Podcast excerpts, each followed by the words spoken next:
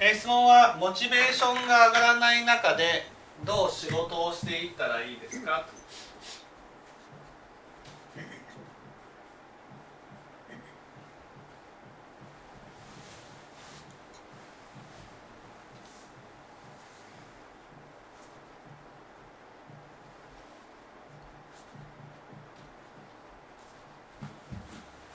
まずですねモチベーションがどうして上がらないんだと思います？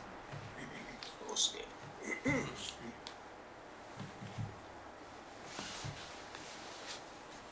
それはまあ今までの話の中でおっしゃっていただいている内容ばかりですか？そうですね。どうしてどうしてモチベーションが上がらないのか。どうしてモチベーションが上がらないか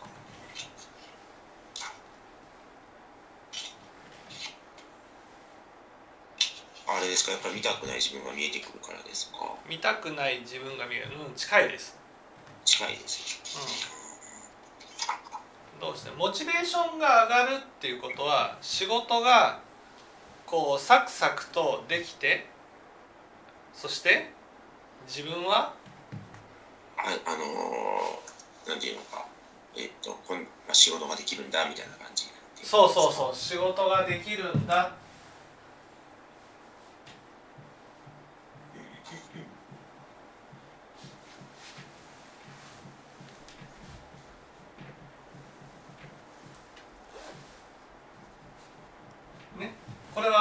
ラスのがですよね。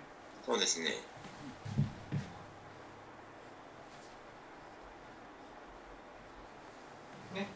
だからプラスのがが満たされるように仕事をするとモチベーションが上がるんです。はいはい。でもモチベーションが上がらないっていうことは？プラスの輪が満たされてないんですプよラスのがが満たされてない。はいはい。でもプラスのがが満たされることがイコール幸せなんですかっていうことなんです。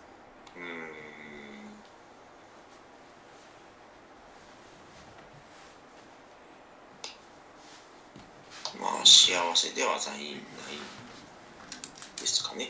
幸せではない。なぜかというとこのプラスの「が」はこれどんなに維持していてもはい臨終になると崩れるからです。まああれですね。だから本当の自分ではないからです。そうそうそうそう。そうはいはいだから仕事ができるんだというプラスの「が」が仕事をしていくことによって満たされずにいわゆるできない自分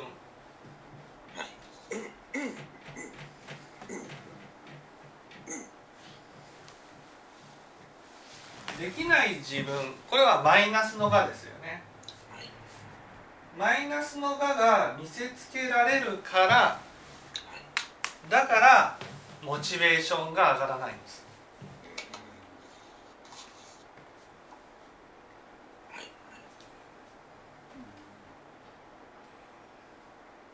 そして仏教はどういう教え？仏教はあれえー、っと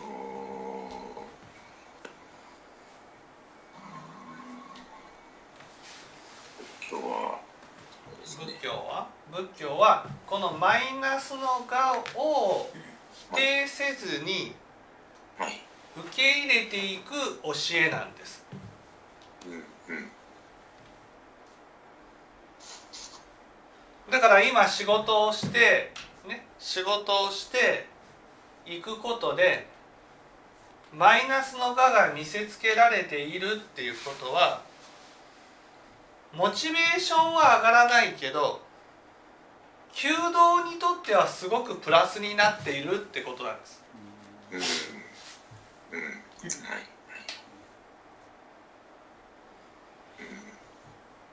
うん。仏教的にはっていうことですね仏教的にはいいことでも仏教的にいいことだけど私たちは迷ってるので仏教的にいいことを「わあよかったできない自分が見えた」っていうふうにはならないわけです。それぐらい私たちは迷ってるんです。仕事ができるんだというプラスの我を満たしたいと思ってる。だからああこうこうやってモチベーション上がらないことを通してね。本当はこの環境こそ弓道にとってはありがたいご縁なんだけどなかなかそう思えないんだなと思ったらいいと思うんです。うん。そうそういうことなんですか。そうそうそうう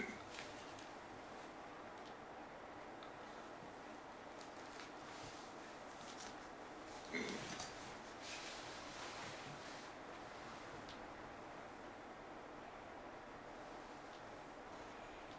じゃあなんでそんなにプラスのがにねしがみつくのかというとどうして？どうして？うーん。それはあれじゃないですか。マイナス側を見たくないからじゃないんですか？マイナスのがをどうして見たくない？見たくない。どうして見たくない？うん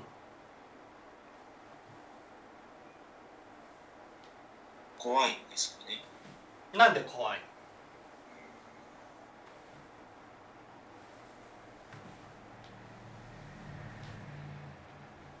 そこはあれじゃないですかプラスの側に軸足を置いてるからじゃない。ですかこれはこれはマイナスのがつまりできない自分だけじゃなくてはい。できない人をはいねできない人を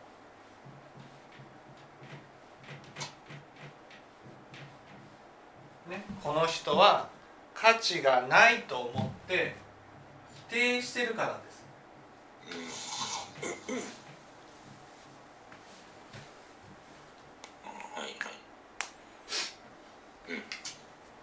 そうすると自分ができてる間はいいけどできてないねできない自分が見せられた時に否定されているように感じるってことなんです。うんうんね、私たちは煩悩があるのではい煩悩っていうのはねその物事を2つに分けてできる人とできない人っていうふうに分けるんです。ね、そしてできる人は肯定してできない人を否定するんです。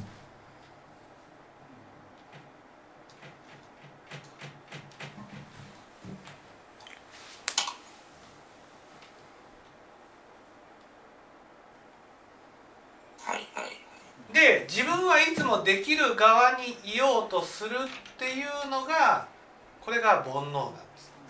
うん。だから煩悩がある限り物事をいわゆるできている肯定しているものとできない否定されているものに分けてるんです。はいそして自分ができなくなることをいつも恐れてるそしてできているところにしがみつくわけですね。うん。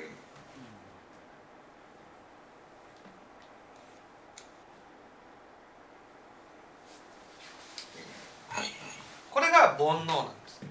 うんだから私たちは煩悩が満たされると幸せを感じるんですよね。うん。煩悩が満たされるっていうのは自分はできているところに立った時に自分を肯定して安心するんです、はいね、そしてできないところに落ちることはないんだと思えば思うほどできない人を徹底的に否定していくんです。そういうことをやってきてしまったわけですねうんうん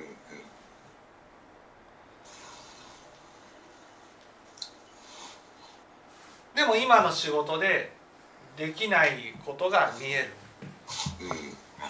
そうするとモチベーションが上がらない。上がるわけないんですよ。できてるところに立てないから。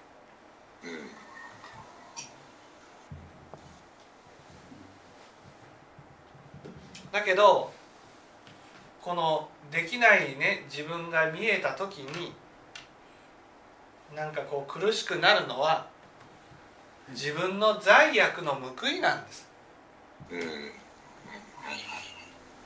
これをこれを感じているっていうことはねこれを感じて苦しみではなくなったならば五章も苦しみではなくなると思いません？うーん。まあそうなるんでしょうね。うん。うん。うんだから今このねこのできない自分が見えていることははい。ああこれが死の準備だと思ってほしいんです。はいはい死ぬ時に味わうこの苦しみを、ね、今味わってるんだ。うん。ここで一番大事なことはできないからもういいっていうふうに見捨ててしまうとはいつまりできない自分をもう見捨ててしまうとねいざ五章の時にもできない自分が見せられた時に思いっきり見捨ててできるところに立ってできない自分を徹底的に否定するっていうことをやっちゃうんです。そうすると地獄の苦しみがものすごく増すんです。うんだからモチベーションは上がらないけど苦しいけどでも自分のなんていうんですか理性というか自分のなんていうんですかね信心っていうかねそのできない自分を徹底的に否定してダメなんだっていうふうにこう心が折れて反転することがなく耐えているっていうことが大事なんです。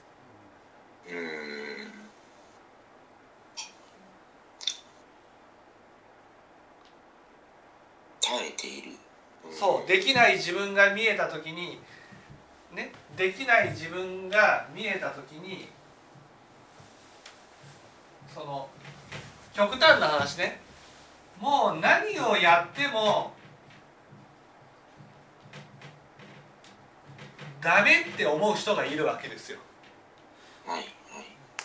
こんなできない自分だったらもう俺はダメな人間なんだできないだけなのにダメなんだダメなんだってなると自分の心が楽になるんですよ。苦しいけど。落ち着くんです。なぜかって言ったらできるところに立てちゃうから。うん。できるところに立ってできない自分を徹底的に否定するからだからなんか落ち着いちゃう落ち着くっていうのはそこからその離れることがないってことです。うん。でも実際はこの状態になるとものすごく苦しいんです。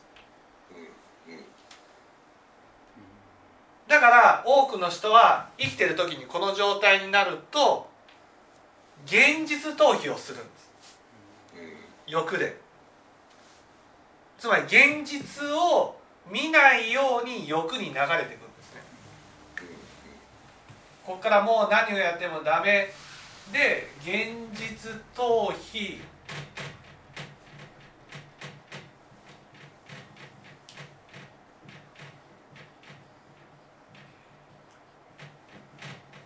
ねそして欲に流れる。うん。こういうことをやっちゃうわけですね。うん。ところが臨終になると、ね、臨終っていうのは死を迎えると現実逃避ができないんです。うん。だからもう何をやってもダメって言って苦しい状態になりながら現実からは逃げられないんです。うん。そうするともうダメって徹底的に否定する状態がずーっと続くんです。めちゃくちゃ苦しいんですよ。うん。今はテンションモチベーションは上がらないけどできない自分からもう何をやってもダメっていうふうにはなってないじゃないですか。うん。苦しいけどこの状態を保っていくことが大事なんですうん。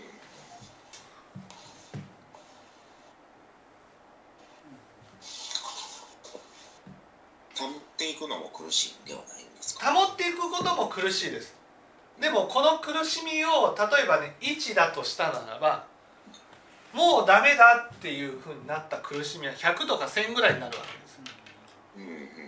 だから苦しみの桁が違うんです。うん。しかももうダメってなった時ねもうダメってなった状態から抜け出すことができないのでうんずーっとこの苦しみを味わい続けることになるわけです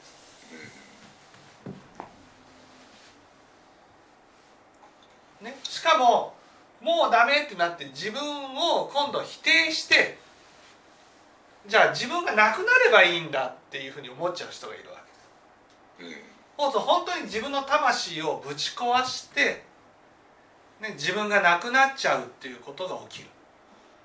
そうするとこのもう何をやってもダメっていう苦しみが、ね、苦しみが、ね、今度はまた1,000倍ぐらいとか万倍ぐらいの苦しみになるわけ。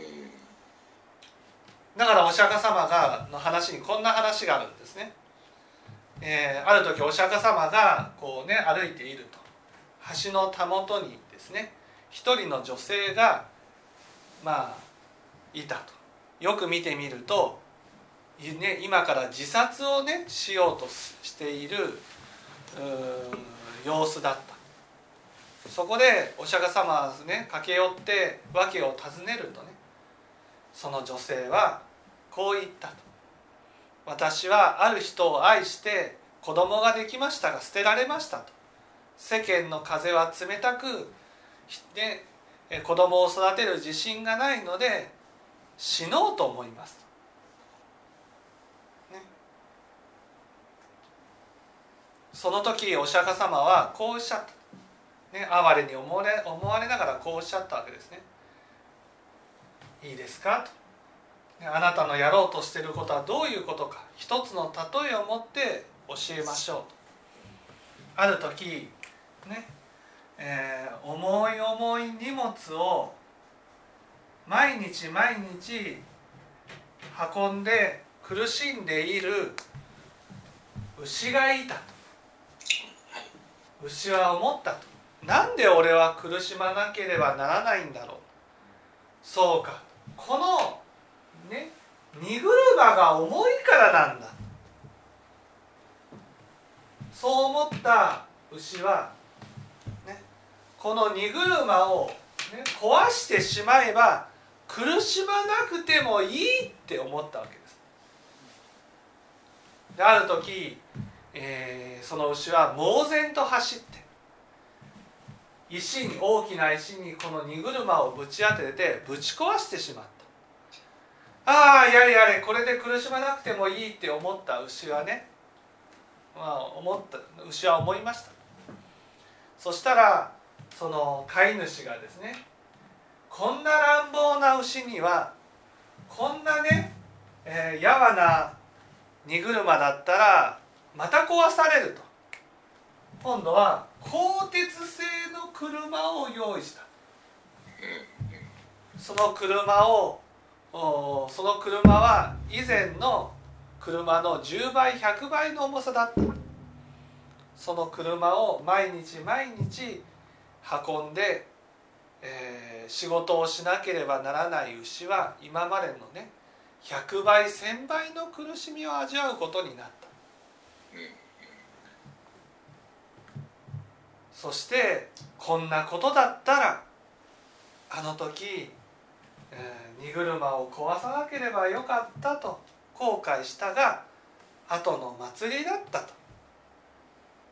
ね、この場合、えーねえーこのお釈迦様はねお前はこの今が苦しいから今が苦しいからだからその苦しみをねえー肉体を壊せば楽になる。この実際死ぬことが問題じゃないんですよね。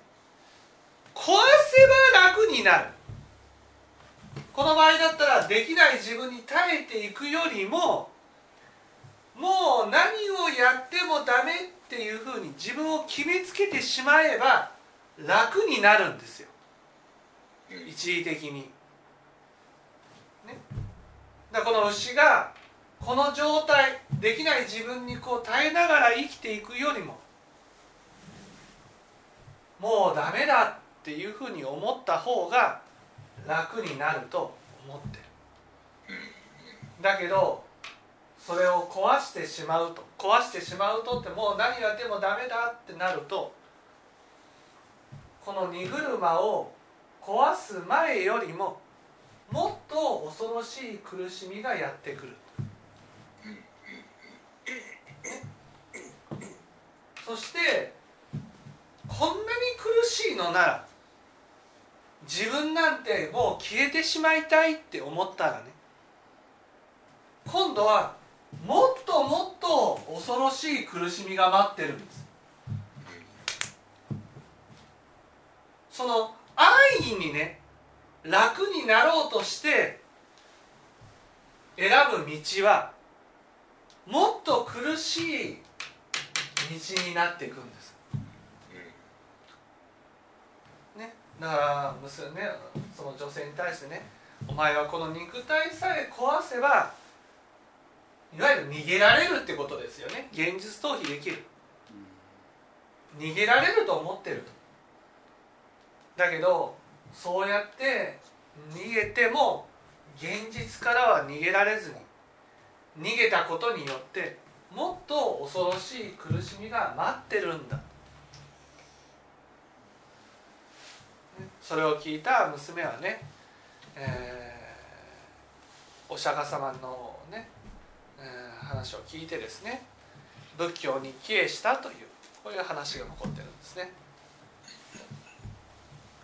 だから今できない自分が見えているこの時がこの時苦しいけどねこの時苦しいけどこの苦しみを目指すべきところはね苦しくないところまで受け入れていくね受け入れていくつまりこの牛だったらこの荷車を引いてることに慣れてしまえばいいわけですよ。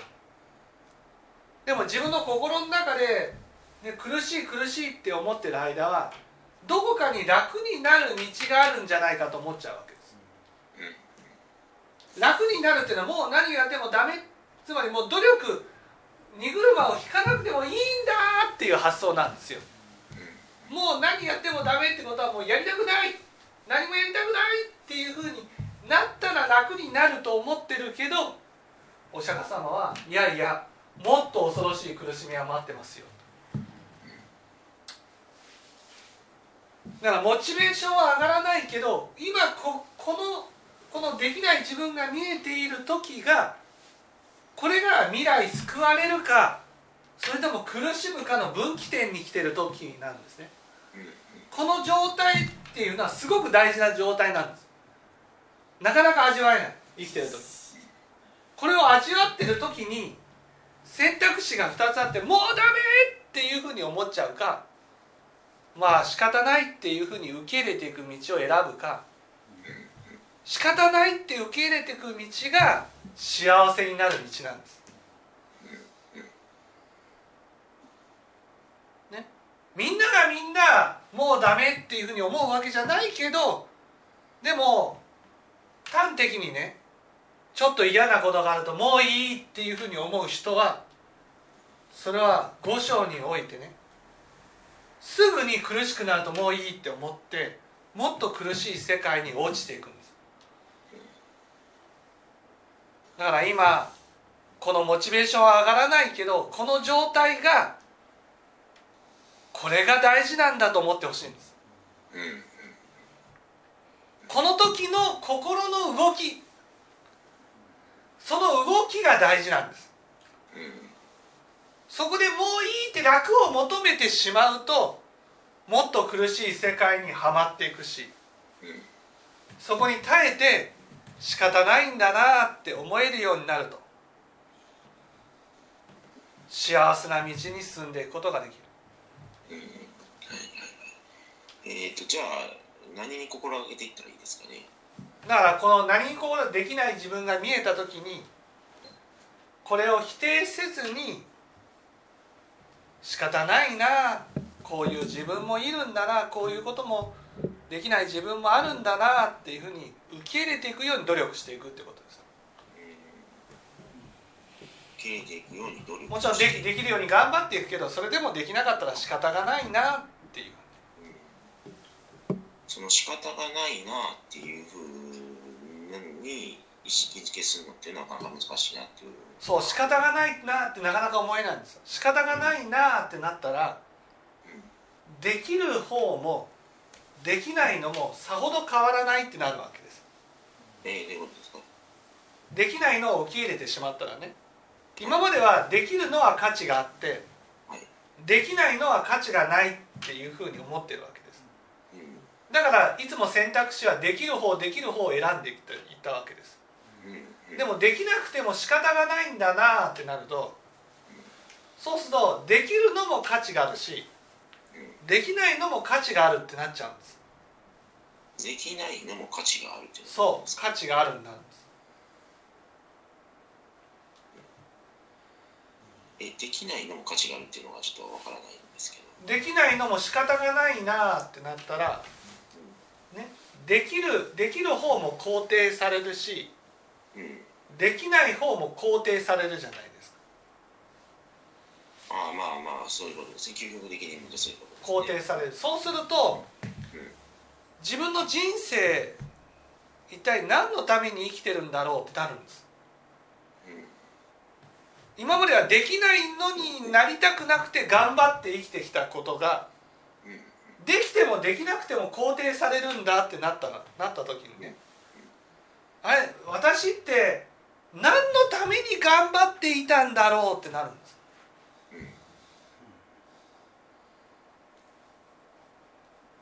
まあなりますねそう、そうそう自分の人生ね一生懸命頑張ってきたことが何だったんだろうってなっちゃうんです。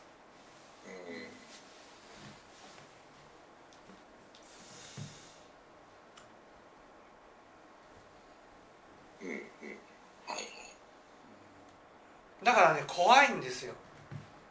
自分の中の人生の方向性を見失うから。うん自分の中でも当たり前のようにこっちが正しいと思って進んできた道がそのあれ？どちらでもよかったんだってなっちゃうんです。うん。それが怖くてなかなか認められないんです。うん。つまり人生の道を見失うんですよ。うん。もう正しいと思っていた道を進んでいたのがその正しいと思っていた道がさっと消えるんです。認めてしまうと。そして自分はどこへ行って、ね、どこへ進んでいったらいいかが分からなくなる。それが怖いんです。人生の方向性を見失うのが怖いんです。だからなかなか認められないんです。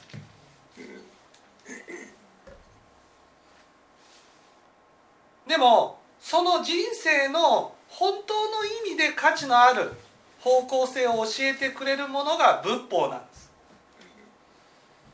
だからそれが本当に道を見失った時にね本当に仏法の教えが聞きたくなるんです。じゃあ仏法では何が正しいんだろうっていうふうになる。んです、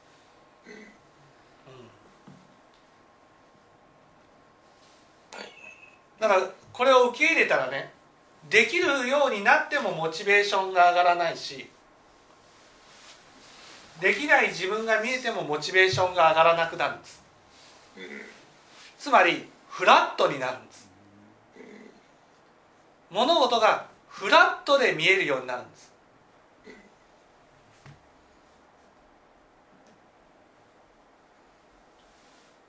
そうなって初めて人生で本当に価値のある道とは何かっていうことを考えられるようになるんです。これをね仏教の教えで言うとねこのできるんだとかできないんだっていうふうにとらわれていることを仏教では不意っていうんです。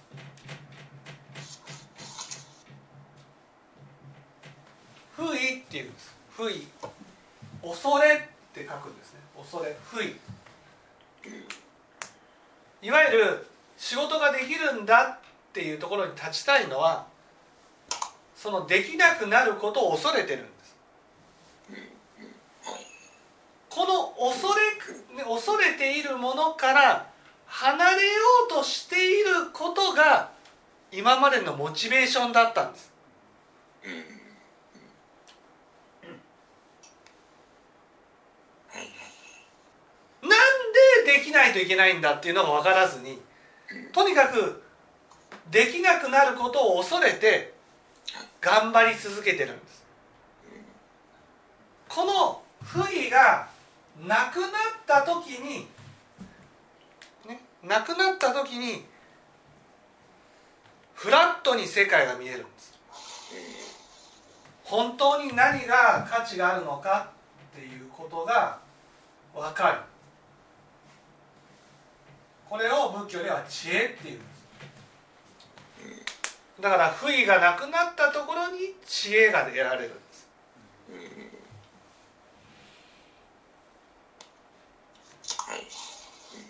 だから今までの価値観がなんかなくなっちゃうのが怖くて認められないんですよ。なかなか認められません。だって人生それで頑張ってきたんですから。それが今更ですよ。自分の進んできた道はなんで選んできたんだろうと思ったらね思うようになったらなんか頑張れなくなっちゃうじゃないですか。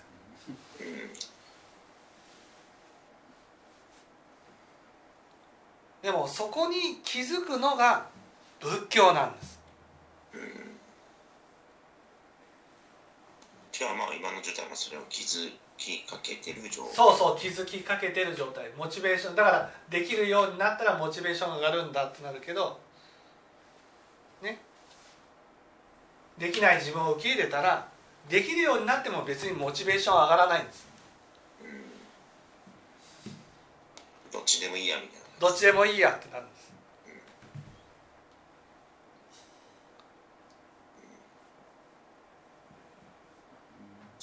今日のところはまああのそういうそういう気づきみたいな感じですか？はい。はい。はい。と理解しておけばいいですかね？はい。はい。分かっていただけたでしょうか、はい